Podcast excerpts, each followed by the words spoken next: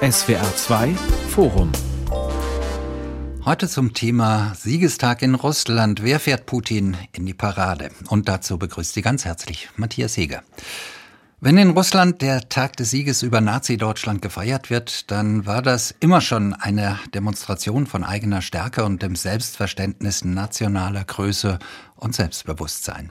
Aber heute haben die rund 11.000 Soldaten der Militärparade in Moskau einem Präsidenten salutiert, der sie in einen blutigen Bruderkrieg mit der Ukraine geführt hat und der, wie in alten Sowjetzeiten, die NATO zum eigentlichen Feind Russlands erklärt. Ausländische Staatsgäste waren nicht eingeladen, aber wohl nie zuvor wurde Putins Rede vor der Parade weltweit so gespannt verfolgt. Welche Signale hat Putin mit dieser Rede ausgesendet? Wie erklärt sich die Unterwerfung Russlands unter das Regime dieses aggressiven, unberechenbaren Präsidenten? Und wie berechtigt sind Hoffnungen im Westen auf Widerstand und Opposition gegen die Herrschaft im Kreml? Darüber diskutieren wir in diesem SWR2-Forum mit drei ausgewiesenen Russland-Expertinnen und Experten. Die Journalistin und Buchautorin Elfie Siegel kennt das Land schon seit Sowjetzeiten. Sie war lange Jahre Auslandskorrespondentin in Moskau, unter anderem für die FAZ. Auch Dr. Falk Bohmsdorf kennt Moskau wie seine Westentasche. Bis 2009 war er dort viele Jahre lang Leiter des Büros der Friedrich-Naumann-Stiftung. Und bei uns ist Professor Jörg Barbarowski, Historiker und Gewaltforscher, international bekannt durch seine wissenschaftlichen Arbeiten über die Geschichte der Sowjetunion und den stalinistischen Terror. Herr Barbarowski, schon Wochen vor diesem patriotischen Feiertag in Russland, da war viel spekuliert worden, was Putin seinen Landsleuten in der Rede vor der Parade wohl verkünden würde. Die Erklärung einer Teil- oder sogar Generalmobilmachung des Militärs wurde erwartet, dass er womöglich offiziell den Krieg gegen die Ukraine erklärt oder dass er zumindest eine Art Teilsieg in der Ukraine verkünden würde. Ist es da eine gute Nachricht an diesem Tag, dass nichts davon in Putins Rede aufgetaucht ist? Nein, ich glaube nicht, dass das eine gute Nachricht ist. Äh, es war ja zu erwarten, dass der Aggressor äh, am Ende, sein, wenn er seine Aggression nicht schnell beenden kann und wenn sie nicht schnell zum Erfolg führt, dass er diese Aggression zu einem Verteidigungsakt erklären würde. Im Grunde ist ja, was heute geschehen ist, er hat ja die Ukraine völlig aus dem Spiel genommen und sie in ein Instrument des Westens verwandelt. Er hat also jetzt eine neue Interpretation vorgenommen. Russland ist gar nicht im Krieg mit der Ukraine, das ist eine abtrünnige Provinz, die muss zur Ordnung gerufen werden, das haben wir getan oder das tun wir weiterhin, sondern ist im Krieg mit der NATO und den USA. Das ist die neue Interpretation, die er jetzt vorgetragen hat. Und damit kann er die Fortsetzung dieses Krieges äh, im Inneren legitimieren. Und ich fürchte, dass das keine gute Nachricht war, sondern dass äh, Putin jetzt die Gewalt zur Eskalation bringen wird. Und ähm, ich glaube, so sch schlimm wie sich das vielleicht anhören mag, dass er damit in Russland Erfolg haben wird, weil ein Krieg gegen die NATO, zwischen, äh, gegen ausländische sogenannte Aggressoren äh, auf fruchtbaren äh, Boden fallen wird. So traurig wie das ist, das zu sagen, aber ich glaube, so muss man das im Augenblick einschätzen. Herr Bohmsdorf, das klingt beunruhigend, gemessen an den Erwartungen oder besser Befürchtungen hier im Westen. Hat Sie die Rede des Präsidenten überrascht? In gewisser Weise ja. Ich fand sie relativ kurz, sieben Minuten statt der üblichen zehn Minuten vorgetragen, eigentlich ohne Emotionen, nüchtern, kurz. Bemerkenswert, das hat Professor Barbarowski schon erwähnt, was nicht gesagt wird, was nicht angesprochen wird, also keine Mobilmacher, keine Kriegserklärung, äh, keine Entnazifizierungsaktion. Kein Mal ist die Ukraine überhaupt erwähnt worden, das mhm. Wort Ukraine.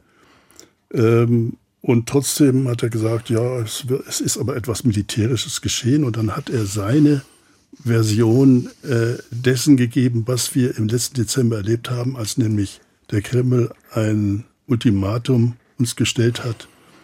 Wir sollten uns alle bewegen auf das äh, Territorium, was wir äh, 1997 äh, gesehen haben. Und äh, wenn das nicht geschehe, dann müssten wir die Konsequenzen tragen und ähnliches mehr. Äh, so etwas erzählt er uns in einer ganz anderen Form.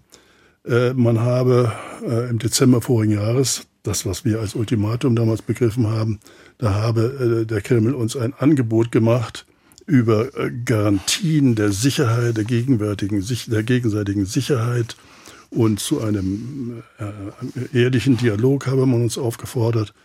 Und leider haben, äh, habe die NATO und die USA vor allen Dingen darauf nicht reagiert, sondern habe ganz umgekehrt, ganz im Gegenteil, habe noch weiter äh, mit der Ukraine äh, zusammengearbeitet, um hier eine, eine Bedrohungspotenzial aufzubauen.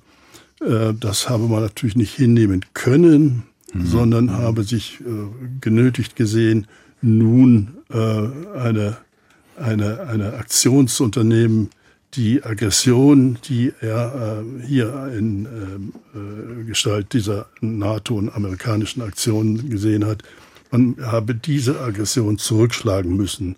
Und das ist sozusagen in, in Kürze die Geschichte dieser Aggression. Also erstmal, äh, wir haben Vorschläge gemacht, das, was wir als äh, Ultimatum verstehen. Vorschläge sind nicht angenommen worden. Also haben wir militärisch vorgehen müssen. Das bestätigt eigentlich das, was Fachleute inzwischen äh, eigentlich ziemlich unisono äh, beschreiben. Zunächst wollte man wirklich nur äh, diese ganzen Aufmarsch als eine Art Drohpotenzial mhm. Mhm. nutzen. Äh, und äh, erst dann, als das nicht geklappt hat, hat man sich zur Invasion entschlossen, ziemlich kurz bevor die ganze Sache dann ins Werk gesetzt worden ist. Also so sieht er das hier, ob er das so wirklich aufrechterhalten kann, diese Erklärung. Aber das kann uns letzten Endes leider ganz egal sein. Jedenfalls er lässt erkennen, dass dies nun schon weitergehen werde, wie selbstverständlich. Und das hat Barbauski auch gesagt. Es wird weitergehen und das ist keine gute Nachricht. Frau Siegel, welche Botschaft haben Sie denn heute aus der Rede des Präsidenten herausgehört? Ja, mir sind andere Sachen eigentlich aufgefallen auch. Ich habe die Rede im Pervi-Kanal, also ersten Kanal des russischen Staatsfernsehens gehört, im Originalton und habe sie dann verglichen mit der Rede Putins bei der Militärparade, Siegesparade vor einem Jahr. Und mir ist aufgefallen, nicht nur, dass er kürzer gesprochen hat, sondern dass er auch ziemlich zurückgenommen war in seiner Stimme. Die war nicht so energisch äh, wie vor einem Jahr. Und äh, das vielleicht zur Form. Er wirkte auf mich bisschen geschwächt, sage ich mal so. Und äh, das Zweite war, was mir aufgefallen ist, er hat öfter von das Wort Donbass ein halbes Dutzend Mal erwähnt in der kurzen Rede, dass dort eben in der Ostukraine, im Donbass, die Neonazis bekämpft würden und hat äh, im Grunde die Kämpfe im Donbass verglichen mit den großen Schlachten des Zweiten Weltkriegs, von Moskau über Kursk bis hin zu Stalingrad. Das fand ich natürlich beachtlich, dass er da diesen Bogen geschlagen hat. Denn das signalisiert natürlich den Menschen in Russland, dass es unter Umständen doch große Verluste gegeben hat, wie in den anderen Schlachten auch. Und dann hört er auf mit der Rede und das fand ich natürlich ganz bemerkenswert, weil das direkt an, an sein Volk gerichtet ist. Er hat angekündigt einen Erlass äh, für Hilfe, auch finanzielle Hilfe für Familien und Kinder, die in diesem äh, man benutzt das Wort ja Krieg nicht und Militäraktion, also die äh, Väter und äh, ja, verloren haben, Soldaten und Offiziere äh, in der Aktion in der Ukraine und sprach von unserem gemeinsamen Leid. Das signalisiert natürlich den Leuten, dass es hohe Verluste gegeben hat, offiziell zugegeben werden. Ich glaube, 1300 oder 1400 gefallene Soldaten und Offiziere. Die Zahl ist erheblich höher, schätzen die Ukrainer. Und wenn Putin ein Präsidentendekret ankündigt, um diesen Familien, die Verluste erlitten haben, äh, denen zu helfen, dann äh, versteht natürlich jeder in Russland, dass es sehr, sehr große Verluste gegeben hat. Und das fand ich eigentlich ganz bemerkenswert an dieser Rede auch.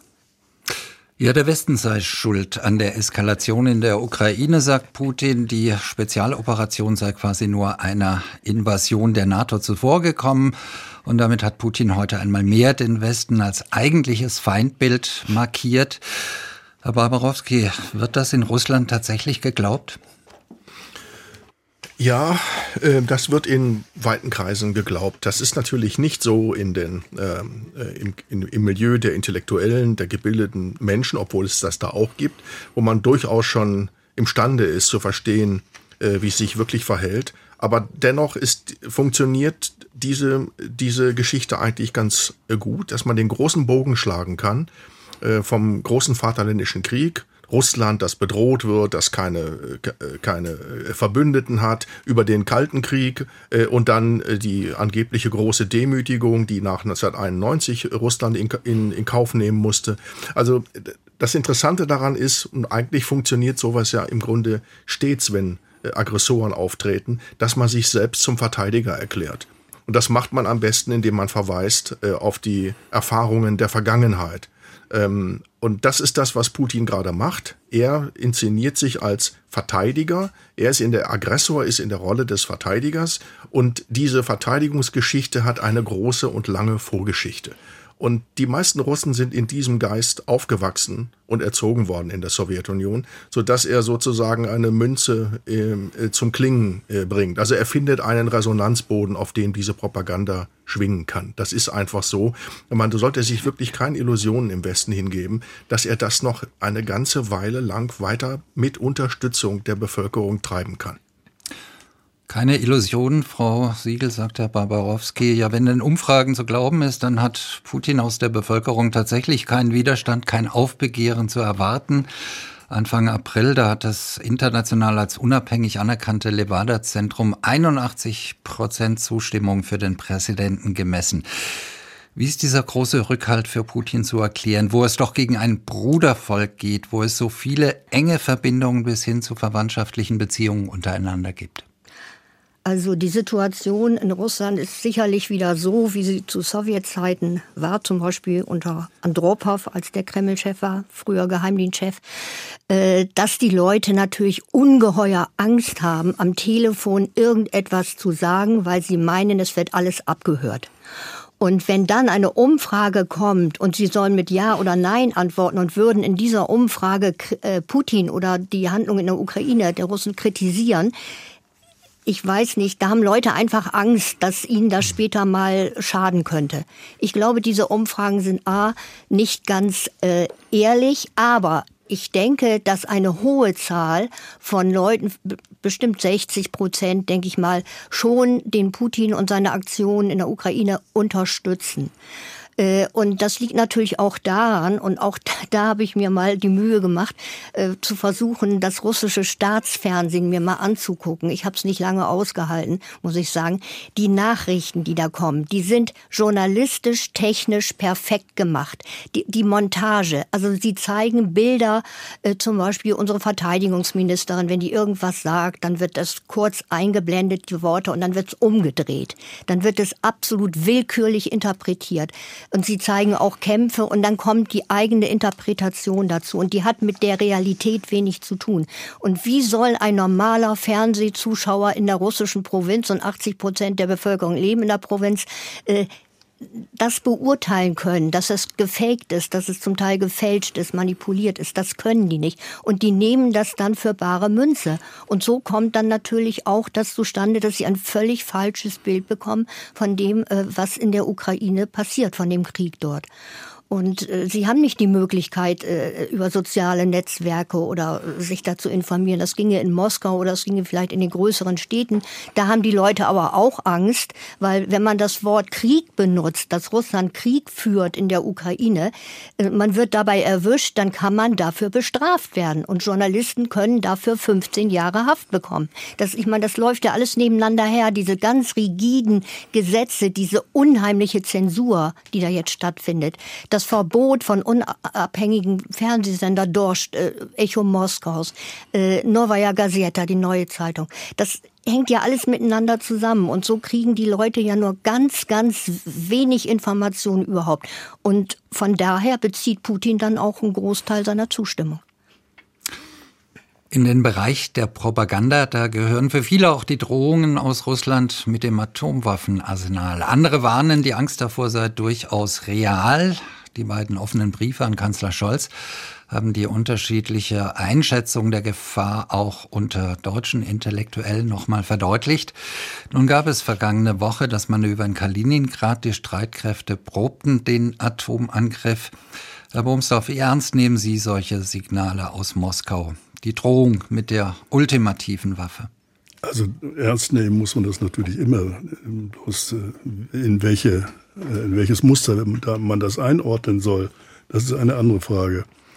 Ähm, Die, der Kreml geht davon aus, dass äh, das, was wir Westen nennen, NATO, Westeuropa, äh, nicht die Nerven hat, um es mal so zu formulieren, einen wirklichen politisch-militärischen Konflikt mit uns, mit dem Kreml, mit Russland auszuhalten. Wir müssen sie nur tüchtig ängstigen. Also eine Einschüchterungs-, eine Ängstigungsstrategie. Das ist das eine. Das zweite ist, zur russischen Nuklearstrategie gehört natürlich immer wieder dazu, dass man äh, die andere Seite im Ungewissen lässt, wann man äh, Nuklearwaffen einsetzen würde. Es gibt zwar die offizielle Strategie, da steht da drin, wenn die Existenz des Staates bedroht ist, erst dann und nur dann sind wir bereit und werden wir äh, uns das Recht nehmen, Nuklearwaffen einzusetzen. Aber diese Ängstigungsstrategie geht natürlich weit darüber hinaus. Und das wird sehr geschickt gemacht. Äh, die Psychologen äh, im Kreml sind ganz vorzüglich. Sie beobachten ja uns auch ständig. Also insofern äh, sehe ich das eher als äh, Teil der Einschüchterungsstrategie, der Verängstigungsstrategie, wie ich sie eben äh, kurz skizziert habe, als eine wirkliche konkrete Drohung. Es ist ja auch bezeichnend, dass zu den Dingen, die Putin nicht gesagt hat, und das ist ja auch bemerkenswert, eben genau die Drohung mit dem Nuklearkrieg äh, äh, gehört. Das ist ja auch etwas, was mich dann etwas an unserer eigenen Seite stört, auch an den Politikern. Wir besorgen das Geschäft der Androhung, das Geschäft der Einschüchterung. Wir machen eine Art Selbstabschreckung, indem wir immer auf diese Dinge verweisen, obwohl wir eigentlich wissen müssten und zum großen Teil auch wissen, dass hier eine ganz bewusst eine äh, Verängstigungs- und Einschüchterungsstrategie gefahren wird. Herr Bawarowski, ja. sehen Sie das genauso? Äh, das sehe ich in Nuancen anders. Also ich würde ähm, Ihnen zustimmen, ähm, ähm, dass, es zu, dass diese Drohung leer ist und dass man auf die auch nicht mit, mit Angst ähm, und Furcht ähm, reagieren muss. Aber ich denke, dass Putin genügend andere Möglichkeiten hat, uns in Angst und Schrecken zu versetzen. Und das wird er auch tun. Nämlich dadurch, dass er die Infrastruktur der Ukraine zerstört, äh, indem er ähm, verbrannte Erde hinterlässt, indem er die Gebiete, die er nicht inkorporieren kann, einfach zerstört. Er kann Bevölkerungsgruppen umsiedeln lassen, er kann ganze, ganze Regionen verwüsten. Äh, und das wird am Ende dazu führen, und das ist das Kalkül des Kreml, und das wird möglicherweise am Ende aufgehen, dass in Ländern, in denen Wahlen gewonnen werden müssen, und in denen es eine plurale Öffentlichkeit gibt, in der diese ganzen Dinge diskutiert werden, äh, dass da am Ende äh, sich die Länder des Westens äh, entzweien werden über diese Frage, wie lange wollen wir uns eigentlich das Grauen noch anschauen? Wie lange wollen wir das noch machen, wenn wir selbst nicht aktiv werden? Wir können Waffen schicken, aber sonst werden wir nichts tun. Was sollen wir dann machen? Und am Ende könnte es sehr gut sein, auch unter dem Eindruck von Wirtschaftskrisen, die in den westlichen Ländern ähm, äh, ausbrechen äh, werden, äh, dass dann die Einheitsfront bröckelt. Und das ist das, was er tun wird. Er wird uns mit, mit Bildern des Schreckens und der Verwüstung ähm, äh, konfrontieren. Und dafür muss er diesen Krieg gar nicht gewinnen. Aber er wird nicht aufhören äh, äh, mit diesem Krieg. Und dazu, darauf müssen wir eine Antwort finden, was wir jetzt, was wir jetzt machen wollen. Wie wollen wir uns zu dieser, zu, zu dieser, ähm, zu dieser Art von Drohung verhalten? Wie gesagt, äh, die Androhung von Atomwaffen einsetzen, die halte ich auch äh, für leer. Erlauben Sie mir an der Stelle einen Schwenk nach Deutschland. Eine Rede an die Nation zum Krieg in der Ukraine, die gab es nämlich gestern auch hier von Bundeskanzler Olaf Scholz. Vier Grundsätze hat er darin formuliert. Keine deutschen Alleingänge, die deutsche Verteidigungsfähigkeit verbessern, nichts unternehmen, was uns mehr schadet als Russland und die NATO darf nicht Kriegspartei werden. Frau Siegel, im Zusammenhang dessen, was wir gerade gehört haben, was denken Sie, wie ist diese Ansprache des Bundeskanzlers in Russland registriert worden? Ja, ich glaube, so nebenher. Also ich, ich glaube nicht, dass, dass irgendjemand äh, im Kreml sich da groß Gedanken drüber macht oder das ernst nimmt oder sagt, oh, jetzt müssen wir irgendwas ändern. Und ich meine, auch der ukrainische Botschafter Melnik hat ja eigentlich gesagt, in der Rede war ein wenig Neues. Also äh, die war gar nicht entschieden genug. Das ist immer ja und wir müssen und gucken und wir dürfen nicht schaden. Und äh, ja, das geht, denke ich mal, bei den Leuten im Kreml in ein Ohr rein, ins andere wieder raus. Das bewirkt gar nichts. Herr Bawarowski? Ja, ich würde das ist so, das bewirkt überhaupt nichts. Äh, aber wenn wir mal äh, auf, auf, die Situation in Deutschland selbst ähm, schauen, dann muss ja doch ähm, ein Kanzler und überhaupt die Repräsentanten der Parteien darauf schauen, ähm, wie sie denn darauf reagieren wollen. Sie sind von der öffentlichen Meinung abhängig, sie müssen Wahlen gewinnen äh, wir sind eine plurale und offene Gesellschaft, in der Meinungen ausgetauscht werden. Und am Ende muss man ja Ziele äh, formulieren, die man erreichen will. Also was, welche Ziele hat man im Umgang mit Russland? Russland wird ja nicht verschwinden. Und dieser Krieg kann sich möglicherweise noch über Monate erstrecken. Da ist es natürlich eine Option, äh, Vorsicht walten zu lassen. Man kann natürlich jetzt argumentieren, ja, man muss sich engagieren, man muss mehr machen, man muss Waffen schicken, aber man muss dann am Ende auch wissen, was mit diesen Waffen passieren soll. Und man muss eine realistische Einschätzung der Situation haben.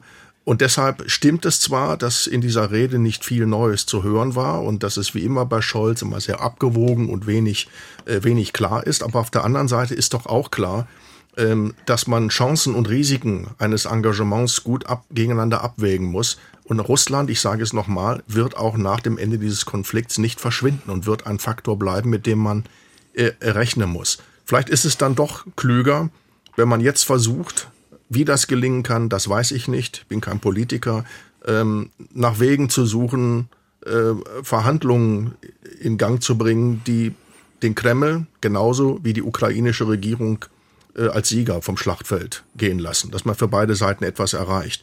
Ich habe Zweifel daran, ob die, die Aufrüstung und die, der Export von noch, mehr Waffen in die Ukraine zum Erfolg führen wird, weil Russland einfach nicht aufhören wird. Äh, Russland wird man nicht vom Schlachtfeld vertreiben können. Die machen das einfach weiter. Äh, und damit muss man sich, glaube ich, leider abfinden und man muss sich mit diesem Gedanken anfreunden, dass Russland nicht aufhören wird damit. Also ich möchte noch zwei Sachen ergänzen, vielleicht zu der Rede von äh, Kanzler Scholz. Es ist ja bekannt eigentlich inzwischen, dass bei Putin Reden überhaupt nicht zählen. Bei ihm zählen mhm. Taten. Ja. Und ich meine, in dem Moment, wenn Scholz genau vielleicht am 9. Mai in die Ukraine gefahren wäre, hätte sich da filmen lassen mit Schutzweste und Helm und so weiter und, und wäre in Gebiete gegangen, wo gekämpft worden ist, in Kiew oder Buschka oder äh, vielleicht auch Odessa, das hätte vielleicht einen gewissen Eindruck gemacht, hätten die mindestens gesagt, oh, der ist ja doch mutig. Aber reden, reden und Erklärungen und bewirkt überhaupt gar nichts. Also, und wir erinnern uns doch an die Bilder von Putin, als er den Tschetschenienkrieg 1999 doch eigentlich angezettelt hat und Grozny total kaputt gebombt wurde. Da hat man ihn in einem Kampfflugzeug gesehen, in Kampfmonitor. Monitor. Und er zeigt sich gerne als ganz starker, tatenkräftiger Mann. Und genau dieses zählt für ihn. Und dann sitzen irgendwo und Ansprachen halten und reden. Da kann ich wirklich genau sagen, das zählt überhaupt gar nicht. Das stimmt, da haben Sie recht. Aber im Inneren ja. in Deutschland, da ist, da ist es dann ein Problem für einen demokratischen Politiker, der ja auch Menschen gewinnen muss äh, für, für seine Dinge. Das ist das Dilemma, in dem ja, demokratische ja. Ordnungen stehen, wenn sie mit äh, autokratischen Ordnungen konfrontiert werden, dass sie da in diesem Fall in einem großen Nachteil sind. Und Putin, da haben Sie recht, nutzt das aus. Ja, vielleicht ja, darf ich dazu auch noch ganz kurz was sagen. Herr äh, Barbarowski hat gesagt, äh, Russland, Putin wird nicht aufhören. Das sehe ich auch so. Aber er muss aufhören, beziehungsweise er wird aufhören müssen, äh, wenn die, die Waffen nicht mehr äh, zur Verfügung stehen. Also vor allen Dingen die weitreichenden Waffen, mit denen also die ganzen Gebäude, die ganzen Städte platt gemacht werden können. Da sind die Vorräte auch nicht unerschöpflich. Man spricht jetzt sogar davon, dass jetzt Schiffe im Schwarzen Meer, wie das gehen soll, weiß ich nicht, wenn der Bosporus gesperrt ist, geschickt werden sollen, von dem aus, von denen aus mit äh, Marsflugkörpern und so weiter äh, die Ukraine beschossen werden kann. Ähm, also das wissen die Dienste besser. Die USA sind natürlich da bestens informiert. Ähm, also da bin ich nicht so sicher. Äh, wir müssen ihn äh, halt zwingen, äh, aufzuhören, indem wir unsererseits äh, die Ukraine stärken und massiv dieses tun. Und da ist eben etwas, äh, was die Einschätzung unseres Bundeskanzlers seitens des Kreml betrifft. Ich habe das Gefühl und das, das Gefühl und die Befürchtung, dass er im Kreml nicht wirklich ernst genommen wird. Das ist das, was Frau Siegel eben gesagt hat. Mir hätte auch äh, nicht nur gefallen, sondern ich hätte es für unbedingt erforderlich gehalten, dass unser Bundeskanzler am 9. Mai heute, die Einladung war da, nach Kiew äh, fährt, dort eine Rede hält, was auch immer äh, man ihm dort vorschlagen kann, mit Schutzweste, ohne Schutzweste, was weiß ich was, und damit demonstriert, dass nicht nur äh, Frau Merkel, die 2010 auf dem Roten Platz war, sondern auch äh, der deutsche Bundeskanzler Kanzler zu Ehren der Ukraine fahren kann und auch fahren muss. Das hat mich schon, muss ich sagen, etwas enttäuscht. Äh, seine Rede, äh, da werden wieder Formulierungen gebraucht. Wir wollen nichts äh, tun, was auch uns schadet. Ja, das ist natürlich wieder auch so eine Formel. Das wird nicht, wird nicht gehen. Das hat auch Herr Barbarowski darauf hin, hingewiesen. Also was mit den Pelz, aber mach mich nicht nass und ähnliches mehr. Deutschland soll nicht Kriegspartei werden. Das entscheiden letzten Endes entscheidet das natürlich das Recht, aber um das Recht scheint sich der Kreml ja nicht zu äh, sehr zu kümmern. Also das ist auch wieder so eine Lehrformel, äh, die vor allen Dingen innenpolitischen Bedürfnissen äh, geschuldet ist. Ich hätte da eine, eine, eine klare Aussprache, klare Ansprache wirklich mhm. bevorzugt. Bleiben wir kurz bei diesem letzten Punkt. Und da scheint es ja leider noch nicht wirklich entschieden, welche Seite durch diese harten Sanktionen eigentlich mehr in Bedrängnis gebracht wird. Sicher ist, wir werden hier in Deutschland auf schlechte Zeiten eingestimmt mit hoher Inflation, Wohlstandsverzicht, womöglich Massenarbeitslosigkeit und nicht wenige Ökonomen sehen den industriellen Kern unseres Landes sogar bedroht. Können wir denn sicher sein, Frau Siegel, dass sich diese Opfer lohnen, dass es Russland tatsächlich mehr schadet als uns selbst? Ja, hört man unterschiedliche Berichte. Die haben ja enorme äh, Devisenreserven, also Geld hat Russland noch. Äh, durch die Öl- und Gasverkäufe kommt immer mehr Geld rein.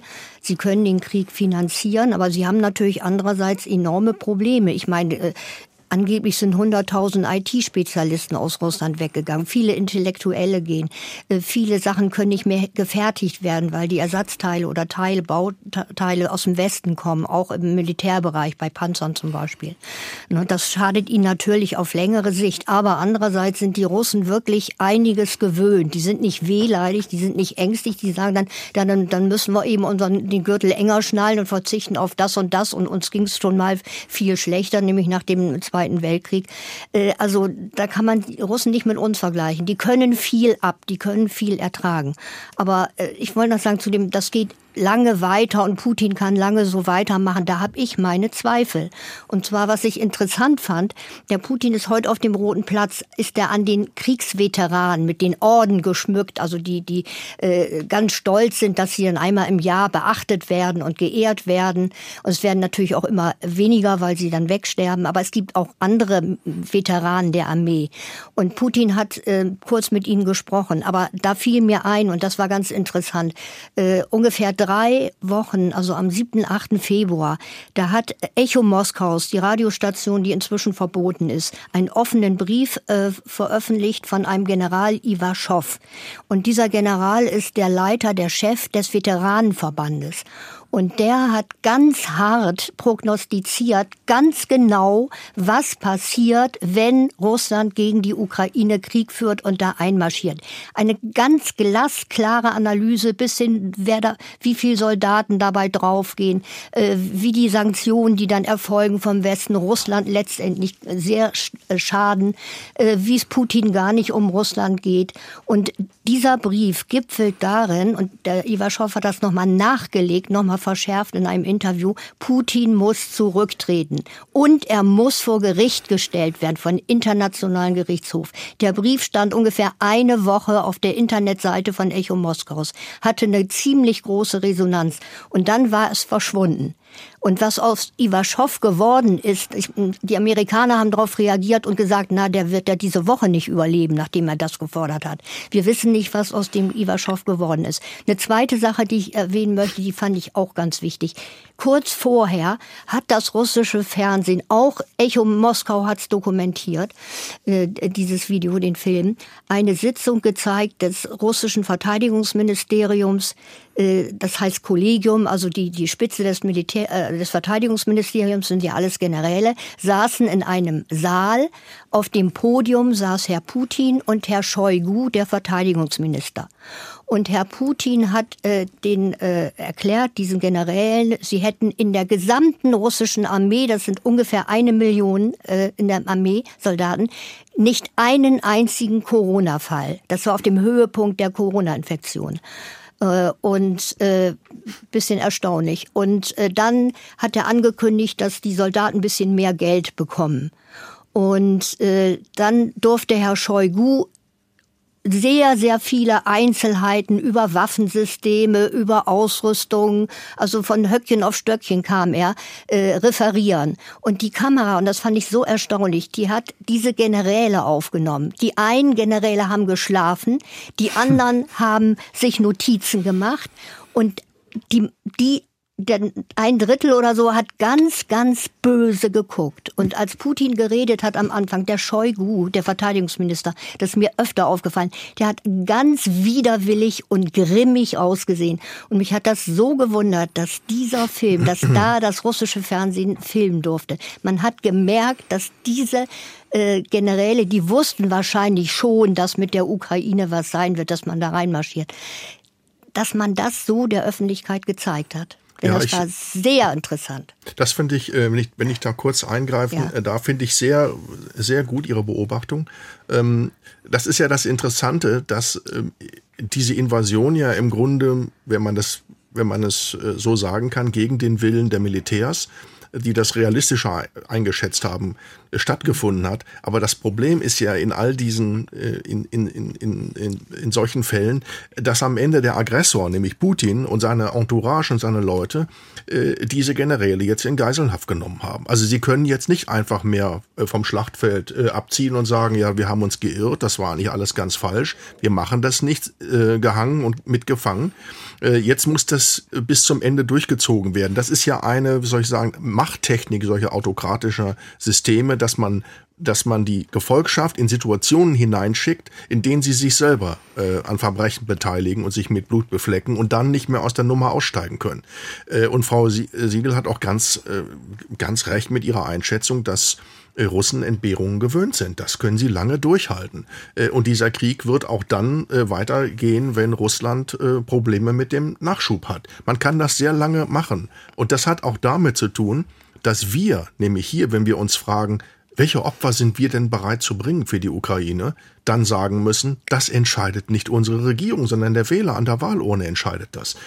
Und das ist doch der große Unterschied. Wenn hier wenn die, wenn die Ökonomen recht haben und wir in eine Rezession schlittern und es ökonomisch hier zur Verwerfung kommt, dann ist es Schluss mit der Unterstützung für die Ukraine. Das ist doch klar, dass das am Ende passieren wird.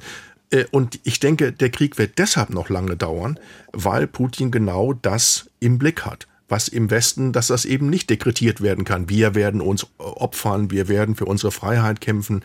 Am Ende ist dem Bürger das Portemonnaie näher, als die Moral. Das ist sicherlich ein, ein mögliches Szenario, hängt aber natürlich auch davon ab, äh, wie die Politiker führen. Und äh, äh, da habe ich offen gestanden auch meine Zweifel, Herr Scholz hat es mal gesagt, wer bei mir Führung bestellt, der wird sie auch bekommen, aber so ganz überzeugend ist das bisher noch nicht so gewesen. Also es hängt doch sehr davon ab, was unsere Politiker sagen. Und da finde ich äh, äh den Wirtschaftsminister offen gestanden etwas äh, überzeugender. Und äh, ich finde, da sollten unsere Politiker auch an unsere Opferbereitschaft tatsächlich mal appellieren mit äh, klaren Aufforderungen und Erwartungen. Zum Generaloberst Iwaschow äh, den kennen wir sehr gut. Wir haben, als ich bei der, mit der Stiftung, äh, Naumann Stiftung in Moskau war, mit ihm auch eine Veranstaltung gemacht. Er ist ein äh, Patriot, Chauvinist äh, reinsten Wassers, aber der Mann hat Moral und hat Grundsätze. Er ist äh, Mitglied der Kommunistischen Partei, kommt also von der Linken, wenn man das als links bezeichnet, von der linken Seite. Ähm, dieser Brief und dieser Aufruf war sehr, sehr beeindruckend. Es ist ihm nichts passiert, aber gestern ist ihm was passiert. Er ist nämlich aus dem Lehrkörper des GIMO äh, rausgeflogen. GIMO ist eine Elite-Universität, die den, wo der Nachwuchs äh, für die Diplomaten, mhm. äh, für äh, Staatsbetriebe, für Journalisten, also eine wirklich Edelhochschule ausgebildet wird und dort hat man ihn also rausgeworfen. Äh, das wird er sicher gut vertragen können. Äh, es hat noch einen zweiten Brief gegeben eines Chadarionok, ein Oberst AD, der genau dasselbe gesagt hat, der aber vor allen Dingen darauf hingewiesen hat, dass die ukrainische Armee inzwischen sehr äh, potent geworden sei und man mit sehr großen Verlusten äh, rechnen müsse. Man solle also bitte dieses, diesen Plan nicht durchführen und hat äh, sehr deutlich ähm, hier an die sogenannten Sofa-Analytiker appelliert, äh, sich doch bitte zurückzuhalten mit Aufforderungen, hier Kriege zu führen, von denen sie überhaupt nichts verstehen. Ich sehe, äh, ist schwer zu sagen, wir wissen viel zu wenig. Das ist ja das, das äh, Entscheidende auch. Äh, es wird alles in Geheimnis getaucht und ähm, das ist, äh, gibt ja auch äh, der Macht äh, die Möglichkeit, immer wieder das zu tun, was sie will. Wir wissen zu wenig. Ähm, es scheint mir so zu sein, dass die Militärs das Gefühl haben, ich sage das jetzt mal so allgemein, äh, sie werden von den Tschechisten, also von den Angehörigen der Geheimdienste, die ja in Russland im Augenblick wirklich alles bestimmen, an der Spitze der äh, Präsident äh, als ehemaliger Geheimdienstler, wobei ehemalig gibt's ja beim Geheimdienst nicht, einmal Tschechist, immer Tschechist, dass die Militärs das Gefühl haben, sie, die Militärs sollen für die Geheimdienstler die äh, Kastanien aus dem Feuer holen. Und äh, wenn es klappt, dann äh, werden die Lorbeeren einkassiert von den Tschechisten, von den Siloviki. Wenn es nicht klappt, äh, wird äh, das Militär ähm, äh, kritisiert. Es ist auch interessant, äh, in seiner Rede äh, hat ähm, Putin zwei Bevölkerungsgruppen, ist vielleicht zu viel gesagt, aber in dieser Richtung äh, würde ich doch formulieren, äh, zwei Gruppen äh, etwas ähm, ja, gegeben. Das sind einmal die Eltern der Soldaten, die im Krieg gefallen sind, umgekommen sind. Er spricht meiner Ansicht nach zum ersten Mal ganz offen, dass es hier äh, Tod gibt. Und er sagt, äh, der Tod jedes Soldaten und jedes Offiziers ist ein Kummer für uns alle und ein großer Verlust äh, für das Land und für die Menschen. Äh, hier wird zum ersten Mal zugegeben, und das muss er offenbar tun, weil hier der Druck offenbar von Seiten mhm. der Eltern mhm. zu stark wird. Ja. Äh, das ist bemerkenswert. Mhm. Und das Zweite, was er auch sagt, er dankt den Regionen, die deren Angehörige auch in diesem Krieg kämpfen und wir haben ja gesehen, äh, wo kommen die Soldaten, die hier, man kann es nicht anders sagen, teilweise als Kanonenfutter äh, äh, verheizt werden, wo kommen sie her? Gerade aus den Regionen. Und äh, er, also es, ich will nicht sagen, dass er sich geradezu entschuldigt hier, aber er äh, spricht sie an und äh, sagt ihnen, dass das äh, eine, eine große äh, Dankeschuld ist, die hier äh, abzuleisten ja. sei also auch hier hm. ist offenbar der Druck so stark geworden, dass er hier sich äußern äh, muss. Also so ganz wie er will, kann er auch nicht mehr. Bleiben wir doch noch mal kurz bei äh, diesem Bild in den deutschen Medien. Da hat sich ja spätestens seit dem Angriff auf die Ukraine dieses Bild eines irrationalen Alleinherrschers im Kreml durchgesetzt. Ein Präsident, der einsam die Entscheidungen trifft, realitätsfremd geworden ist, umgeben von willfährigen Ja-Sagern. Und jetzt höre ich, er muss doch auch Rücksicht nehmen. Wird da seine Macht vielleicht überschätzt, Herr Barbarowski? Das ist schwierig. Es ist ja eben gerade schon gesagt worden, dass eine der Machttechniken darin besteht, andere darüber im Unklaren zu lassen, was eigentlich geschieht.